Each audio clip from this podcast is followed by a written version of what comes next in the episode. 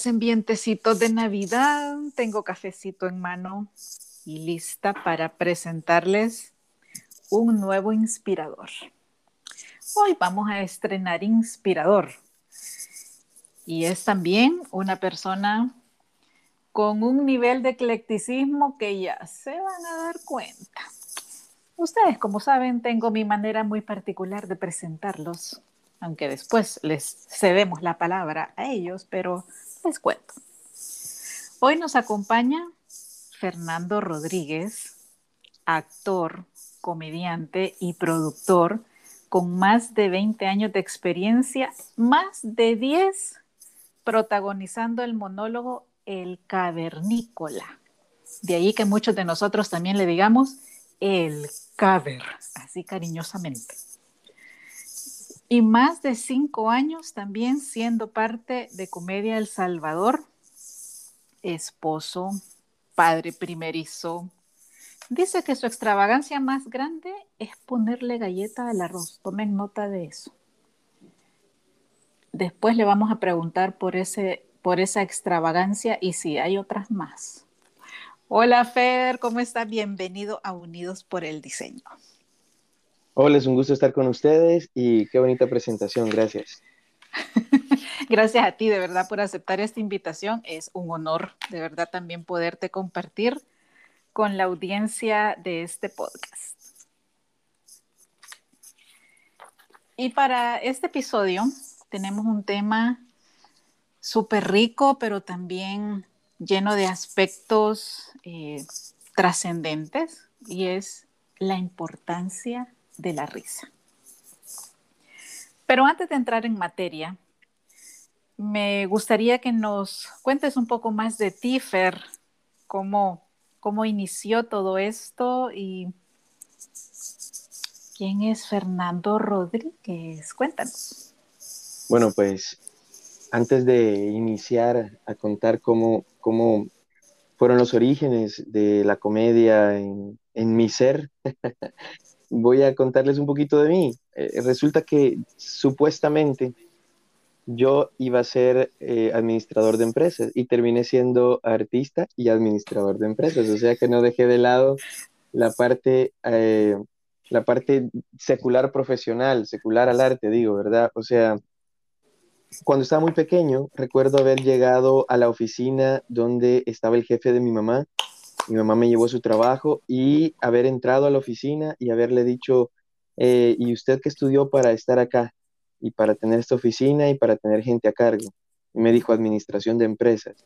Entonces dije, eso voy a estudiar y lo señalé así. En eso entró mi mamá y me dijo, disculpe, ¿verdad? Le dijo al disculpe que este niño se había perdido y se vino a meter aquí. Le dijo, no, déjelo, está bien. Después de eso, efectivamente, estudié administración de empresas, pero nunca dejé de lado el arte. De hecho, el arte fue, eh, digamos, pilar fundamental que me acompañó en toda mi etapa estudiantil y la desarrollé en bachillerato y la desarrollé en, mi época de universidad y a la fecha, pues ya, ya han pasado varios, varios años y sigo haciendo arte. Y eh, también tengo una empresa de eventos que lo que hacemos es eh, bueno, eventos de todo tipo, pero también eventos artísticos. De ahí nace también de, una idea de poder traer el stand-up comedy al país, nace crear el grupo Comedia Es, y así es como llegamos a, tener ya una representación a nivel internacional en cuanto a stand-up.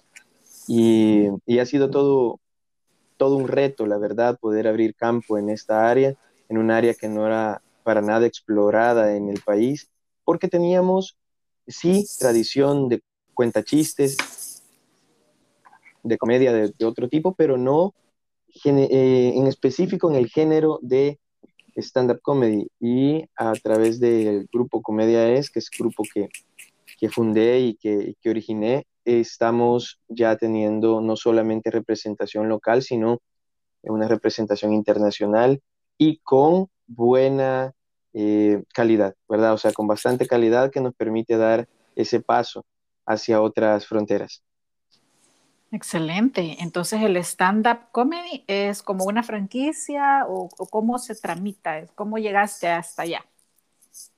Bueno, fíjate, yo vengo del, arte, yo vengo del teatro, yo vengo eh, de una carrera de teatro que inicié en mi etapa estudiantil, como lo decía, y eh, digamos, toda la parte escénica del teatro me llevó también a curiosear en la comedia, porque a mí siempre me gustó la comedia y siempre me gustó el stand-up cuando todavía no sabía mucho del género. Recuerdo haber visto eh, a Jerry Seinfeld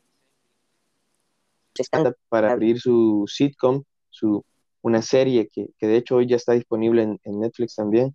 Y esa, esta serie, que es Jerry Seinfeld como tal, o Seinfeld nada más como tal, esta serie iniciaba o a veces al medio y a veces también cerraba con un stand-up. Y yo decía, qué, qué genial es esto de poder tener a una persona frente a un público con un micrófono nada más, haciéndolo reír. Y, y todavía no encontraba eso, cómo, hacer eso. Pasó el tiempo, vi a Adal Ramones luego hacerlo.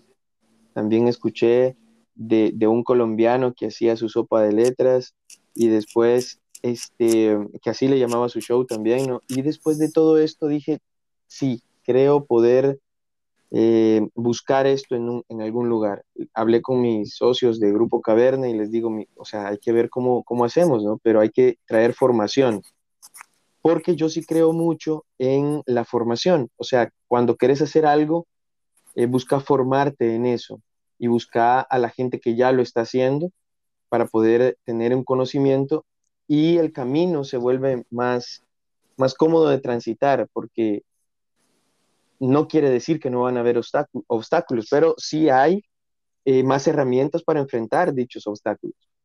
Entonces, eh, eso precisamente fue lo que busqué, las herramientas. Y encontré entonces a un tallerista de Costa Rica que logré que viniera a hacer un show, pero además a dejar un taller, que fue el primer taller de stand-up comedy en El Salvador, y de ahí surge el primer grupo que es Comedia Es. Y yo con la experiencia que ya tenía del lado de, del teatro, les di formación también, o les di guía, digamos, de, de forma escénica y formulamos un show que después ya pudimos poner en escenarios. Y eso fue genial. Y sabes que todo parte de una primera presentación que, que tuvimos con un open mic. O sea, un, un amigo estaba celebrando su cumpleaños y dijo, hey, saben, eh, voy a tener un open mic acá y, yo me enteré que ustedes tienen lo, de, lo del grupo este que, que están formando o, que acaban de cursar el taller, ¿por qué no se suben a este open mic? Y yo tuve miedo y le digo, no, mira, este, siento que todavía no estamos listos o no sé qué. Bueno, mira, no vas a salir de ahí si no, si no te aventás. Y dije, sí, tienes razón. Así es que eh, convencí a los demás de poder aventarnos y supuestamente iban a haber como unas 10 a 15 personas y, habían en ese lugar como 60 personas y total, este, nos, nos, aventamos al agua pato, nos fue muy bien eh, con lo que habíamos preparado. Recuerdo que de hecho en ese entonces agarré a un comediante, por ejemplo, lo agarré y le dije, mira, eh, te voy a, déjate guiar porque quizá no conoces mucho de lo escénico, pero déjate guiar y después te, aseguro que vos vas a explorar tu propio camino, pero déjate guiar. Y recuerdo verlo agarrado de los hombros y él hacía una parte como de Gollum, ¿verdad? O sea, una imitación como de Gollum, este, este ser eh, de los... Del Señor de los Anillos. Del Señor de los Anillos. Entonces, eh, y yo lo agachaba y le decía, escondete, y, y, vení, y bueno, en fin, la cosa es que...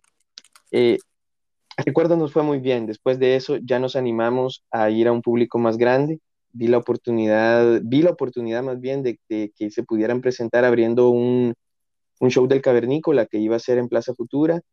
Entonces, en Plaza Futura esperábamos, qué sé yo, 300 personas, creo, algo así. Y terminó el, aforo del lugar en como 1.200 personas. Se llenó toda, la, toda la plaza y ese grupo incipiente de comediantes se presentó ahí sin quererlo, sin saberlo, sin, sin mucha planificación en cuanto a la cantidad de público, porque no esperábamos eso, ni siquiera yo como, como ejecutante de la obra, como actor de la obra, eh, pensaba que iba a ser tan grande la función, pero colapsamos el tráfico alrededor de la torre, el parqueo, o sea, fue una cosa maravillosa porque todo ese público convocado por el cavernícola ¿verdad? Por la obra cavernícola, recibió, recibió una previa de comedia que, era de comedia es, y, sin saberlo, esa fue nuestra primera presentación abierta al público que, que generó toda la carrera que hoy tenemos como comedia es. Y, y eso ha sido genial. Súper. Yo me acuerdo de haber visto justo ese anuncio del taller de comedia. Y yo, yo soy fan de Patch Adams y dije, wow, qué rico. Obviamente yo no tengo esa habilidad, pero me acuerdo perfectamente de la publicidad del taller. Sí, fíjate que logramos convencer, digo yo, porque siempre la gente hay que convencerla de que pueden adquirir estas habilidades, como bien lo has dicho, y logramos una participación de más o menos 20, 22 personas en el primer taller y más o menos en eso se ha mantenido la media. En algunos talleres hemos tenido 12 personas, en, otros hemos tenido 15, 20 y así. Y ya hemos hecho ya eh, seis talleres de estos, eh, de los que han salido varios comediantes, otros que no han dedicado eh, su conocimiento a los escenarios, ¿verdad? Sino que el conocimiento que les da eh, todo el mundo del stand-up lo aplican para sus áreas. Por ejemplo, hay quien escribe sketch para televisión. Recién encontré a alguien que recibió uno de los talleres y me dice, mira, a mí me sirvió muchísimo porque yo escribo bastante para, para cosas del canal donde trabajo y, y me ha servido muchísimo. Y nunca, nunca se subió después al escenario, solo hizo la prueba de, de cierre del taller, que se hace una muestra, y después ya no se volvió a subir al escenario, pero él siguió ocupando todo el conocimiento para eso. Creo que... Súper rico. Bueno, hubo alguien que, por ejemplo, hacía coaching, que hace coaching a la fecha, tiene una empresa de coaching, y lo ocupa para eso, para meterle eh, ese humor o esa... Humor. Eh, eh, ajá, ¿verdad? O, o, esos rompehielos que a veces se necesitan dentro de un speech o dentro de una conferencia o dentro de una charla. Entonces yo creo que es importante el humor, el humor rompe. Sí, definitivamente. Rompe, pero también nos acerca. Eh, esa distancia que de repente se genera en una conferencia o en una sesión de coaching cuando tú logras conectar con la gente y sacarle una sonrisa, ya no digamos una carcajada, que es mucho más rico, Claro, claro. Nos acerca. Ustedes están oyendo ahorita la versión seria de Fer, la versión formal. Yo que lo he visto en escena, les puedo decir que uno en serio vive atacándose de la risa casi que a cada rato. Fíjate eh, que pues eso es una cosa, eso es una cosa interesante que hablas y es una de las tareas a veces que les toca pasar al comediante en el sentido de que la gente espera que uno pase haciendo bromas todo el tiempo como lo hace en el escenario. El y Yo, ajá. ajá. claro. Y yo fuera del escenario sí bromeo bastante, pero, pero son bromas de ocasión, o sea, ponerle eh, eh, en el momento, se, me ocurre decir alguna cosa que de lo que está sucediendo, no necesariamente algo que yo esté formulando o algo así, sino que es espontáneo, pero eh, no soy, digamos, tan chistosito como lo puedo ser en el escenario. En el escenario sí me transformo en, mi ser comediante, digamos. hay, hay, otra gente que es igual o más chistosa, de hecho, abajo del escenario y arriba, o sea, eso también pasa. Pero mm. yo, por ejemplo, tengo en el grupo un comediante que es súper serio y, y, vos es, bueno, es escritor, no te creerías, o sea, lo increíble que es en el escenario, ¿Cómo haciéndote reír, claro, y abajo del escenario es tímido, es callado, es serio, pues dirías, no, yo a este chavo no, lo voy a ver porque no, no sé, no le voy a encontrar, pero al contrario, es, es, es todo un mate de risa ahí arriba. Súper, yo creo que todos tenemos como ese cliché, por ejemplo, eh, cuando yo estaba en el colegio, igual como era de las que podía, entre comillas, dibujar, o sea, yo vivía en la pizarra haciendo todo lo que la profesora quería, ¿verdad? Porque era la que sabía dibujar. Me imagino que igual es para ti, o sea, todo el mundo espera que, ay, viene Fer, nos vamos a reír, y a lo mejor tú no estás en ese momento, porque también puede pasar que, que estés preocupado por algo, que en la cabeza andes otra, o sea, mil cosas y no estés enfocado en generar risa para los demás. Que eh, también es válido. Pasa, claro, claro. Y es el dilema de la comedia, ¿no? Es el dilema constante de la comedia. Por ejemplo, cómo subirte a hacer comedia cuando acabas de de tener un día terrible o cuando no estás del mejor ánimo. ¿Y qué te dices en ese momento? ¿Cómo conectas? Eh, yo creo que, bueno, esto es parte también de un ejercicio teatral y es el hecho de poder eh, conectarte a tu yo cómico,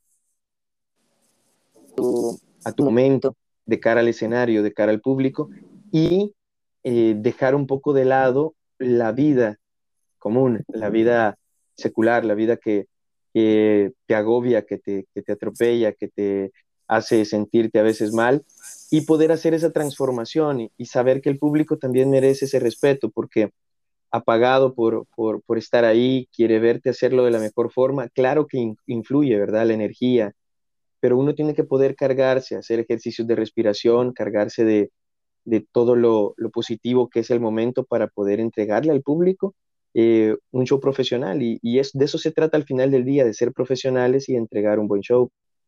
Eh, también se vuelve un bálsamo, ¿sabes? Que a veces uno está eh, no de las mejores condiciones, pero vas a un show eh, y, lo vive el público y lo vive uno como artista, porque a mí me ha tocado no estar del mejor mood, pero después de una función dejar ahí eh, todo la carga que traes, toda la energía negativa y salir renovado, salir recargado, ver, ver las cosas diferente y te arregla el día te arregla el día. Y, y, esto me lo dice el público, pero muchas veces también nosotros quisiéramos decírselo al público y decirle, usted no sabe también cómo nos, nos recarga a nosotros poder hacer esto que amamos. Entonces, eh, definitivamente uno le agradece al público el ser cómplice y parte activa, porque sin el público, pues tampoco esto sería un show, ¿no? Y, y esa conjunción es maravillosa.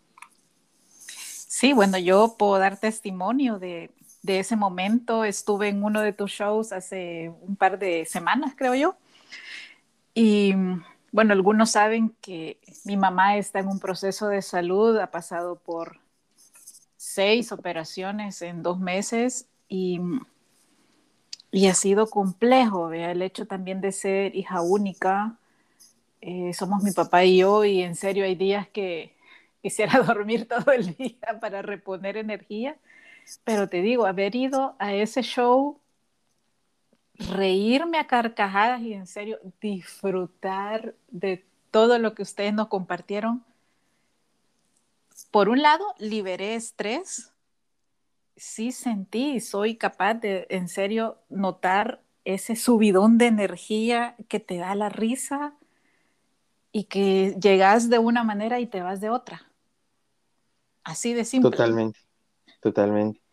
Y, en serio te digo, le doy las gracias a ustedes porque eh, tal como nos lo comentabas, uno no sabe al interior de cada uno de ustedes qué está pasando y cómo se vuelven a centrar, cómo se empoderan, cómo asumen el rol y se suben al escenario y empiezan con la mejor manera posible a compartirnos de sus experiencias, porque también hay experiencias, me imagino, convertidas a comedia. Noté mucha investigación, que ya, ya te voy a preguntar un poco más de eso. Me encantó la manera en cómo estaba creado el guion, porque había mucho vanguardismo y cosas que están sucediendo en el momento, no solo a nivel de país, sino a nivel del mundo. Y me sorprendiste más. ¿Cómo se construye el guion?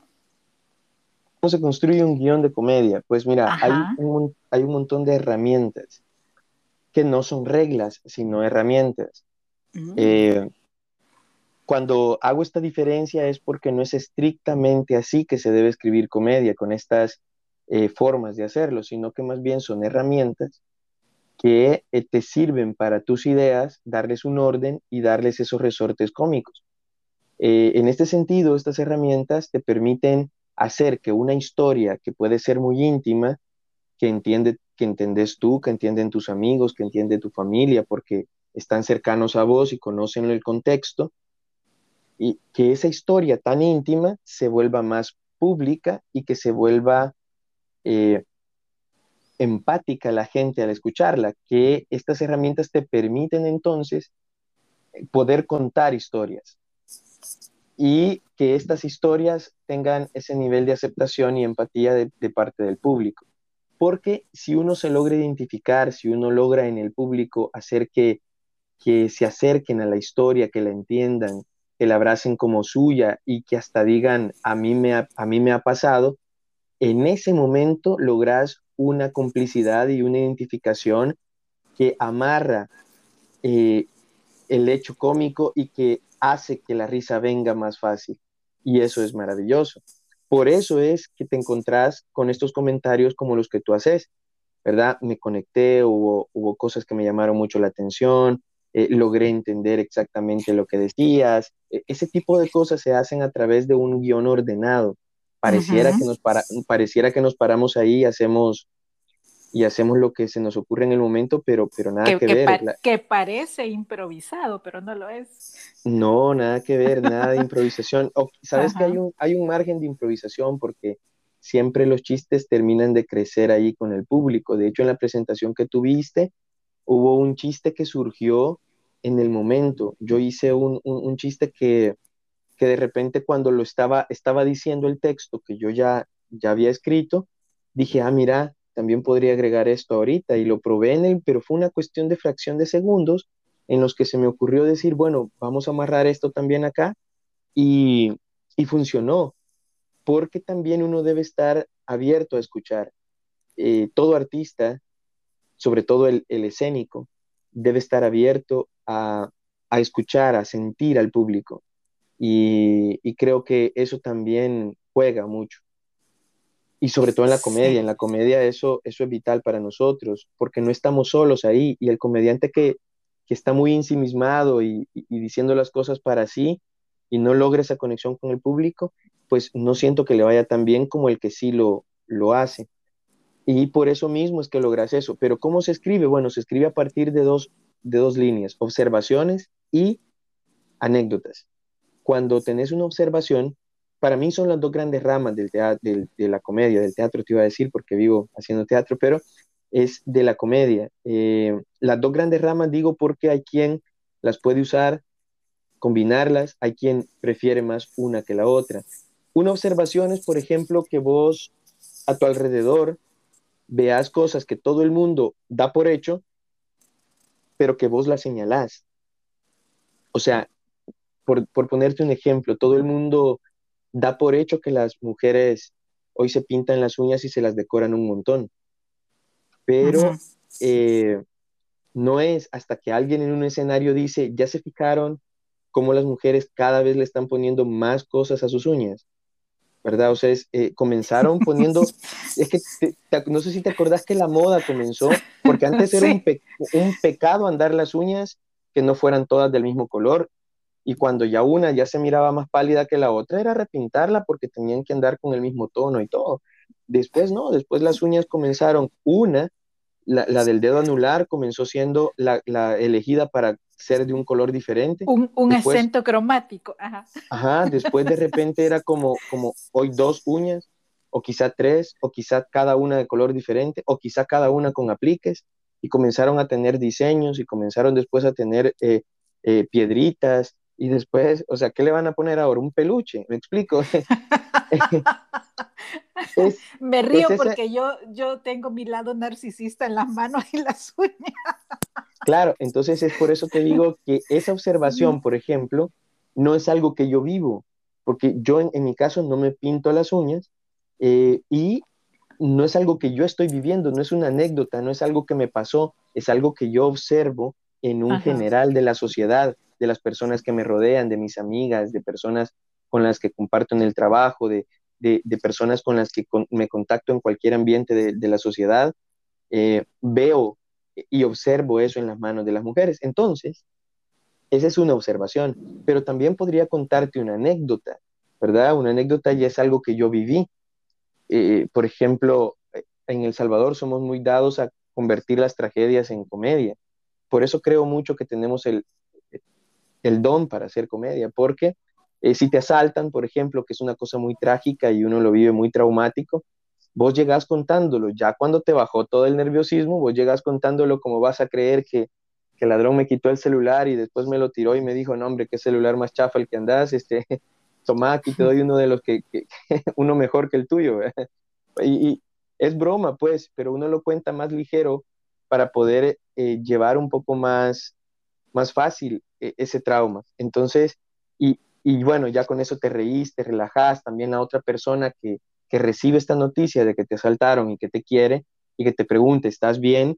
Al, ver, al verte bromeando, dice, ah, bueno, está, está bien, no, no está tan mal, o sea, es, él la pasó bien, no, no, no es que la haya pasado bien en el asalto, pero digo, después del asalto logró entender la situación y asimilarla y, y, vivirla de mejor forma. La comedia hace eso. Entonces, cuando, cuando yo te cuento una anécdota de algo que me pasó eh, y después te cuento una observación, yo voy combinando estas dos, dos ramas de la comedia. Eh, así es como se construye. A partir de estas cosas, después le vas aplicando estas herramientas que te hablaba antes para hacer que esa situación potencialmente cómica termine siendo un chiste, ¿verdad? Porque eso es lo que hacemos, chistes. Ok, súper. Me encanta y quiero destacar el punto de, la formación, como tú lo decías hace un rato. Es importante porque muchos podemos tener una habilidad nata, tal vez no explotada, no desarrollada al máximo, pero buscar a los expertos creo que es eh, muy importante en cualquier área de la vida y luego potenciarlo, llevarlo a un, a un nivel en donde no solo te permita también llevarlo a un modelo de negocio, sino irlo creciendo. Y eso es lo que hemos visto a través de los años eh, contigo, liderando este grupo y haciéndonos reír de la mejor manera posible, también reconectando con nosotros. Creo que ese es uno de los mayores beneficios que también podemos encontrar en la risa, aparte de, la relajación, de que retrasa la aparición de las arrugas, por ejemplo, contrario a que si te ríes excesivamente y mueves toda, todo el rostro, te vas a arrugar más rápido. Yo recuerdo una vecina, eh, amigo de mis papás, que cuando en las reuniones eh, de amigos, de vecinos, todo el mundo estallaba de la risa y era tan rico, de verdad, hasta llorar de la risa, la señora se reía así. y solo oías eso.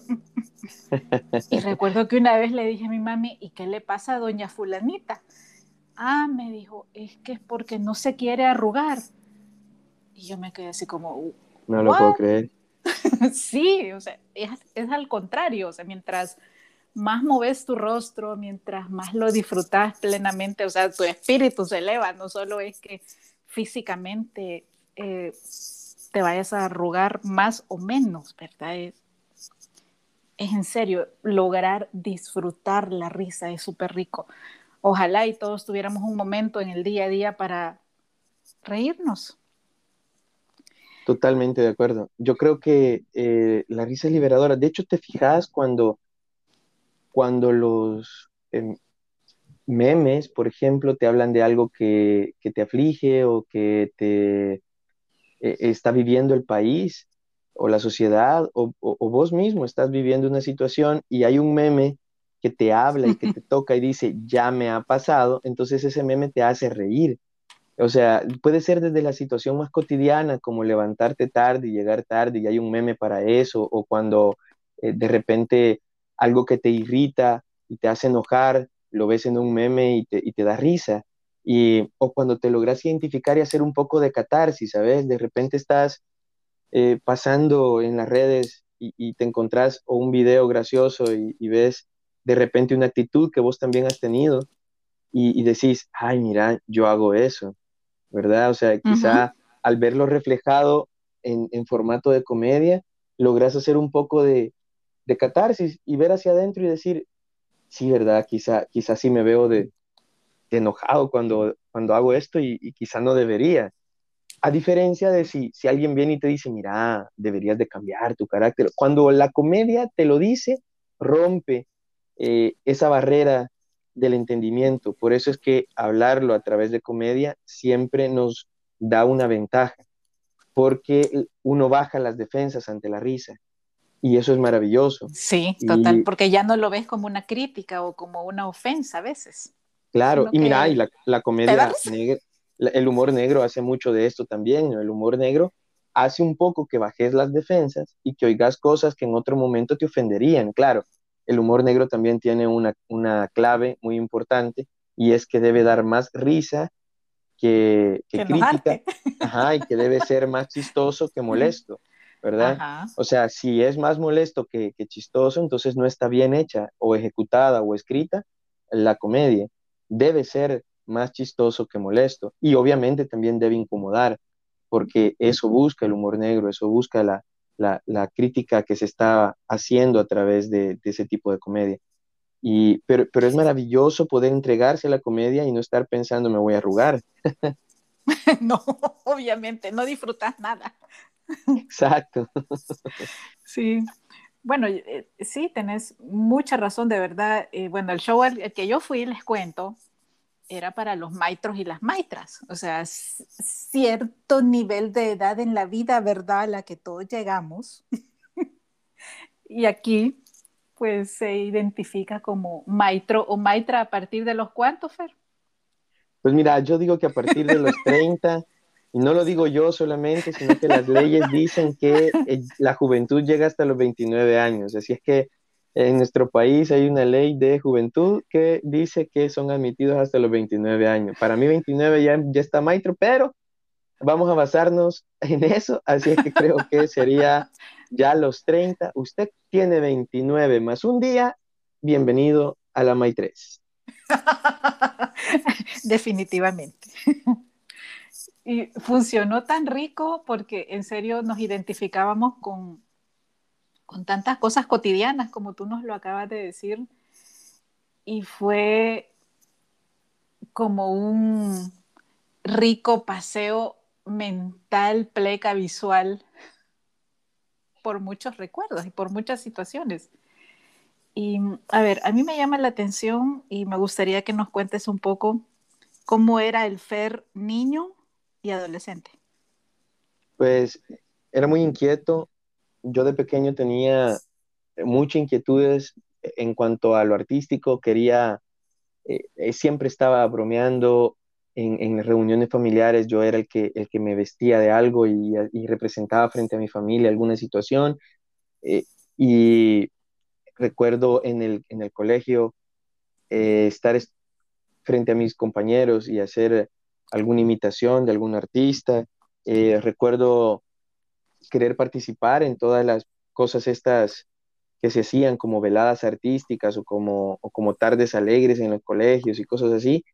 Y ah, así es como, como fui llegando a la adolescencia buscando esa forma de expresarme. Pasé por danza, pasé por, por grupos de coreografía, pasé por... hasta que llegué al teatro en bachillerato y fue amor a primer ensayo, definitivamente.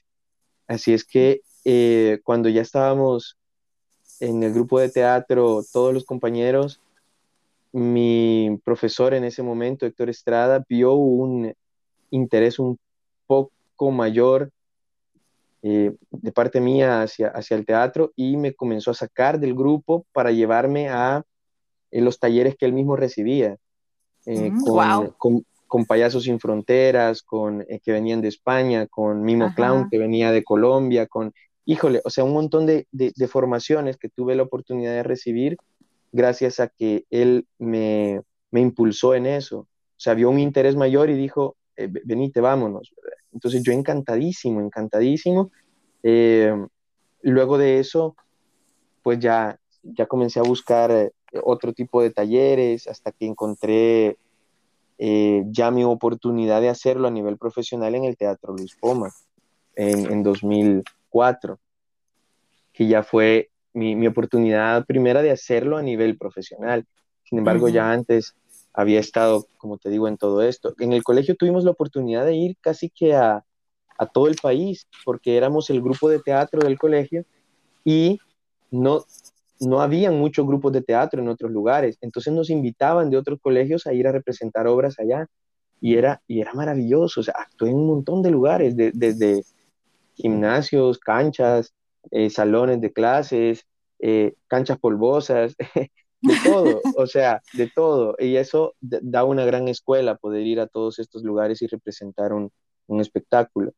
Y, luego, pues, eh, como yo era a nivel personal en la adolescencia, me debatía mucho sobre, sobre qué estudiar, porque quería estudiar algo escénico, pero también tenía la espinita aquella de aquella promesa que me hice a mí mismo cuando, cuando quise estudiar administración de empresas. Así es que eh, elegí seguir aprendiendo eh, por, por fuera, porque tampoco había una formación tan sistemática en la que yo me pudiera meter eh, a nivel artístico. Entonces, seguí estudiando administración de empresas en la nacional y luego seguí haciendo teatro y trabajando. Entonces ya me dividí entre las tres cosas. Y siempre, siempre. De hecho, en el trabajo, en, mis primeros trabajos siempre me apoyaron. Eh, recuerdo que cuando salían las, las, notas en los periódicos de alguna obra de teatro, hasta la ponían en la cartelera. Tuve una jefa genial en ese, ¡Qué súper! En, en, ese primer, en ese primer trabajo formal que tuve, ¿verdad? O sea, tuve una, jefa genial que estaba encantada con que uno de sus empleados hiciera eh, subalternos más bien, porque digamos que ella también era empleada dentro de la empresa, pero uno de sus subalternos fuera artista, decía, entonces me ponía en las carteleras eh, las obras y todo, entonces era, era bonito todo eso. Creo que he tenido una oportunidad maravillosa, pero que no ha llegado a mí eh, sin encontrarme trabajando. Yo sí lo creo, yo creo que uno debe trabajar arduamente en lo que uno quiere para que las oportunidades de verdad te lleguen. Porque sí llegan, pero no llegan si estás ocioso. Sí, completamente de acuerdo contigo. Es a Dios rogando y con el mazo dando. Correcto. ¿Y qué te falta profesionalmente? ¿Qué te falta em, al mediano plazo, digamos? Pues mira, he, hecho radio, hemos hecho radio ya a nivel de, personal y a nivel de grupo de comedia. Hemos hecho radio, tele, eh, ya tuve un programa en dos canales de televisión abierta en el país. Eh, ya, ya, estuve en... Ya hiciste cine. Ya hice, ya hice cine, ya hice teatro. Bueno, teatro sigo haciendo, comedia sigo haciendo, cine sigo haciendo eh, eventualmente, espero haya otro proyecto también de cine. creo, creo que de las cosas que me faltan y que quisiera hacer más es consolidar algo eh, audiovisual, ¿verdad? otra vez estar en, televisión o otra vez eh, llevar un programa eh, de comedia a nivel audiovisual, ¿verdad? O sea, creo que sería muy interesante. Y luego, pues, hay otros proyectos, no solo a nivel teatral, sino a nivel comedia que, estoy emprendiendo. quiero poder dirigir teatro también, es otra de las cosas a nivel profesional que creo uno va cumpliendo etapas y en, y en esta etapa es algo que me interesaría mucho. De hecho, ya estoy recibiendo un taller de dirección teatral con, un maestro argentino. Eh, y así, creo que por ahí voy. Y esta es la primera vez que lo digo. ah, wow, es, primicia. Es primicia. Eh, me agrada poder estar creando. Yo creo que casi siempre cuando uno llega a una meta, justo ahí en donde está la, la línea de meta y dice final, ¿verdad? Así moves un poquito el polvo y vas a encontrar que adelante dice inicio, porque ahí es cuando comienza la siguiente meta y la siguiente etapa y uno debe colocarse esas, esas metas en la vida. Y, ahí voy, cumpliéndolas. No es fácil porque eh, el mundo se encarga también a veces de ponerte, de ponerte la difícil entre, entre pandemias y otras cosas, eh, pero, pero creo que siempre es posible hacerlo. En pandemia nos adaptamos, en cuarentena, digo, en pandemia seguimos a la fecha que se oye esto, en septiembre 2021 seguimos en pandemia para las generaciones futuras que oigan esto, pero, pero lo que sí quiero decir es que en cuarentena, cuando estuvimos en lo más grueso de la cuarentena, como comediantes nos adaptamos y comenzamos a hacer comedia a través de Zoom. Y de broma en broma hicimos 60 shows, que yo no vi a nadie más en toda Latinoamérica hacer eh, comedia por, por Zoom o comedia a través de streaming pagada, porque hicimos 60 shows para empresas en los que vendimos esos 60 shows. O sea, menos mal nos adaptamos y lo logramos hacer bien porque eso nos ayudó a sostenernos en ese tiempo que fue difícil. Entonces creo que, creo que es necesario poder eh, seguir explorando otros, otras herramientas, ¿verdad? Y no, sí, justo, justo eso te quería, te quería preguntar, o sea, ¿cómo está la proyección internacional? Por ejemplo, eh, ¿qué tal fusionarse con otro stand-up comedy de otro país y hacer un streaming más grande, así como las TED Talk, por ejemplo, pero de comedia. lo hemos hecho, lo, y eso no existe. Lo hemos hecho, lo hemos hecho bastante, lo hemos hecho bastante. Se podía hacer mucho más eh, en cuarentena. En cuarentena lo hicimos, lo hicimos, o sea, yo participé. Era genial poder estar en una misma semana en Argentina, en México, en, en, en, Chile, en Colombia, es verdad, porque eh, se, habían esas uniones en cuarentena era mucho más fácil porque la gente también en los otros países estaba encerrada y podíamos, pues era lo que nos quedaba hacer eso. Pero, sí, era la opción. Eh, hoy, hoy que ya hemos vuelto a salir y todo, y que también en los demás países se ha vuelto a salir, es un tanto más difícil porque ya la gente no tiene el mismo tiempo para estar eh, dentro de casa y ya cuesta un poco más que destinen, ves que la vida vuelve a tener este ritmo loco y desenfrenado de, de que casi no tengo tiempo para, entonces ya cuesta un poco más unirnos, pero siguen habiendo, siguen habiendo esos, esas conjunciones, tanto, tanto a nivel de streaming como, como a nivel eh, físico. Todavía hay gente que va a otros países y viaja, menos porque ya ves que, por ejemplo, acá en El Salvador no podemos traer gente ahorita porque eh, no solo las leyes no lo, no lo permiten, de acuerdo a decretos que han dado para, para que no se den este tipo de eventos, sino que además...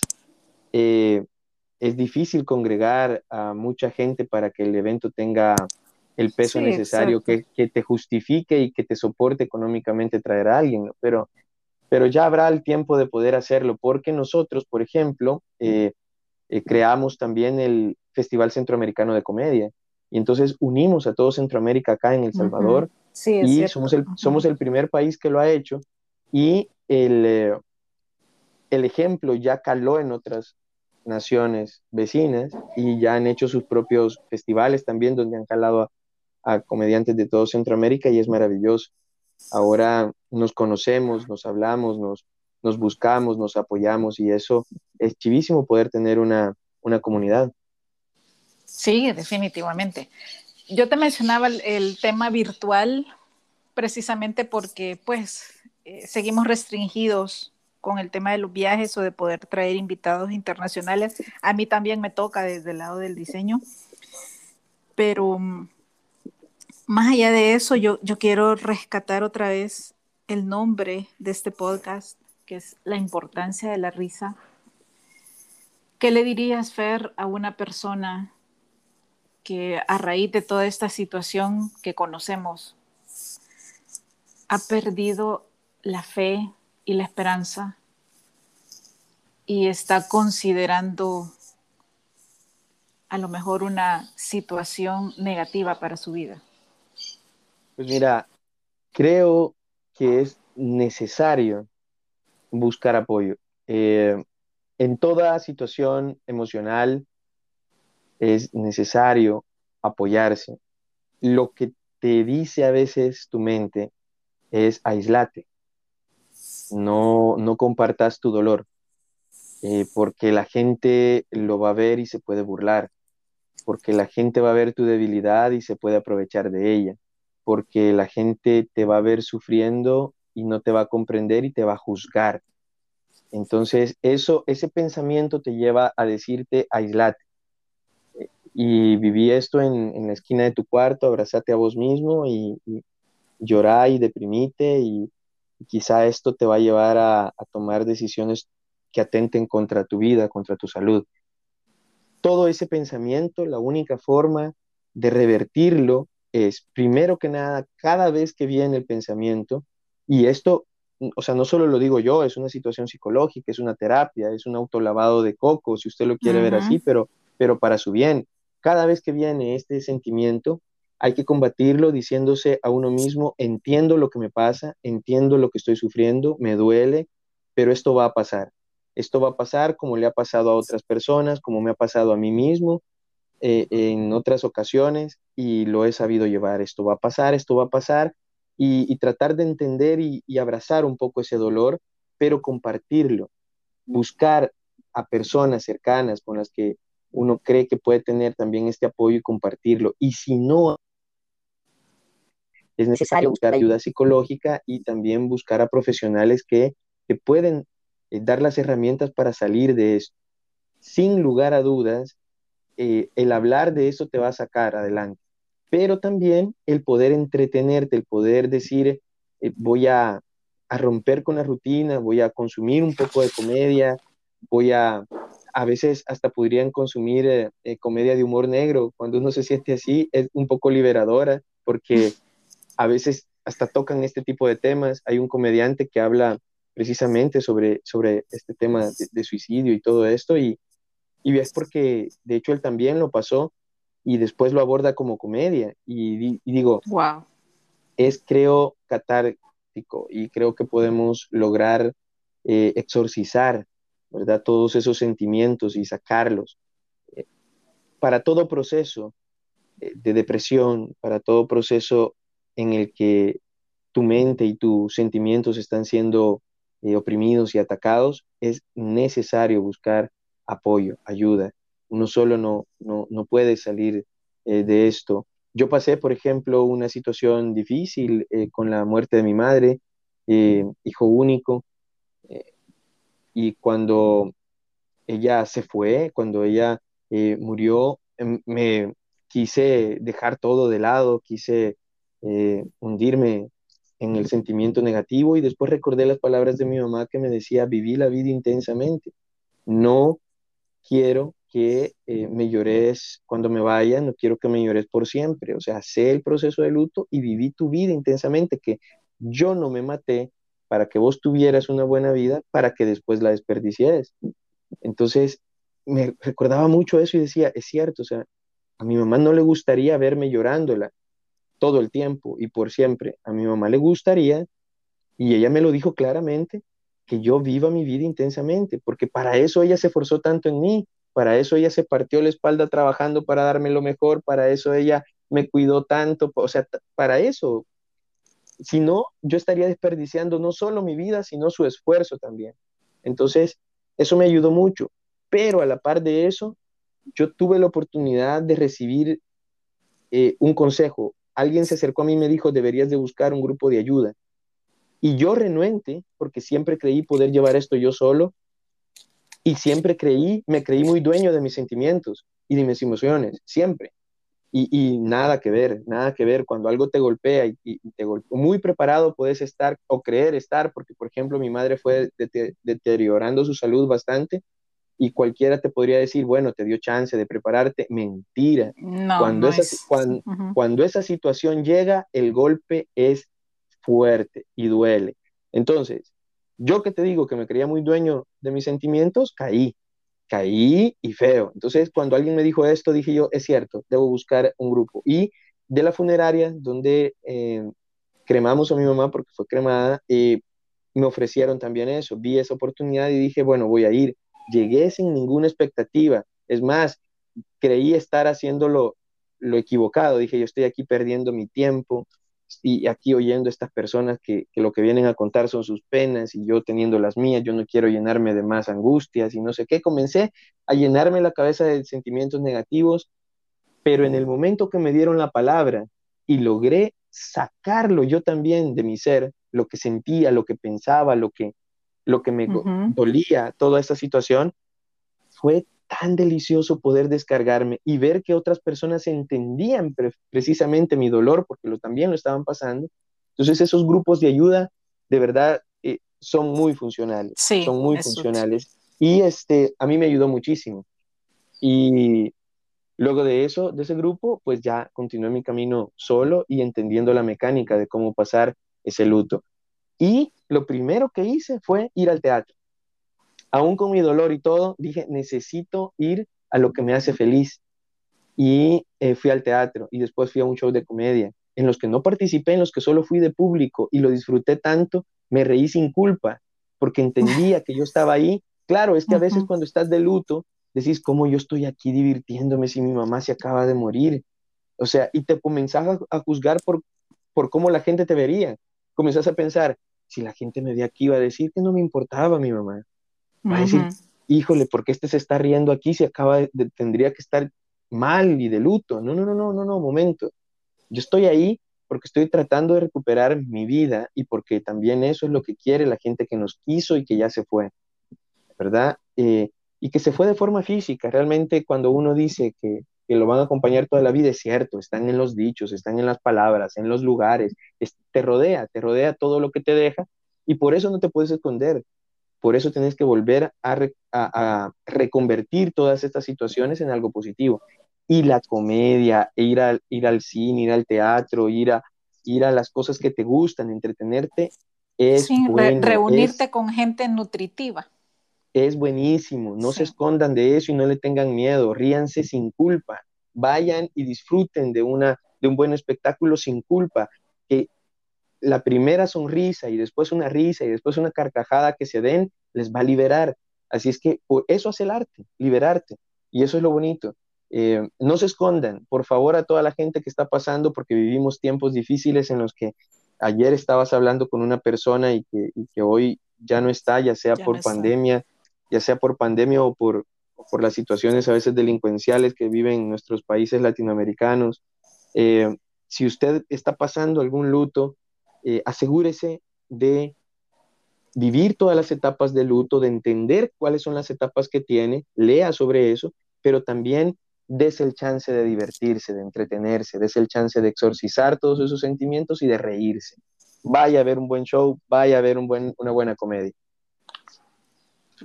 Me encanta. Mejor no lo has podido decir, sobre todo porque es tu experiencia, Fer, la cual respetamos mucho y que te acompañamos también en ese momento, quizás no tan físico, pero, pero que estuvimos ahí y, lo pudimos ver. Eh, Fer tiene absoluta razón al decir que es importante buscar ayuda. Cuando estamos en esos procesos, y yo también los he vivido, es como sumergirnos en una nube negra.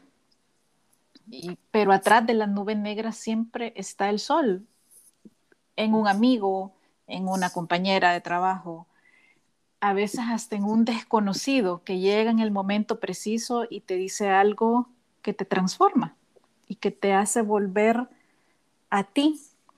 Lo importante es también seguir ese proceso, drenarlo, afrontarlo y empezarlo a entender, como nos dice Fer, porque a todos nos toca la situación emocional de una u otra manera, o también, ¿por qué no? De repente, revivir heridas emocionales nunca abordadas. Eso no significa que dejen de estar, simplemente las adormecemos por un tiempo indefinido, pero es muy, muy sano tocarlas.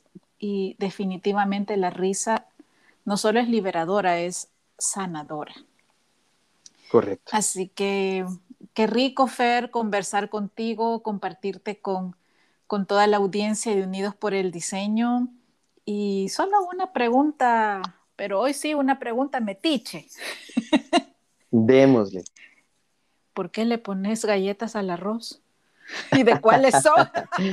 de la rellena. Es que es, que es, lo, es lo loco, o sea, es que un día, un día me, me haya eh, mi madre y mi tía, ambas, ambas ya en paz descansen. Me, eh, mi tía fue, que era la, la menor de mis, de, de mis tías, eh, por, por, el lado de mi mamá, llega y me ve haciendo eso, poniéndole galleta rellena del alido, de la, de la galleta rellena Galletas normal. Ajá galleta rellena con de, la cremosa, de la cremosa.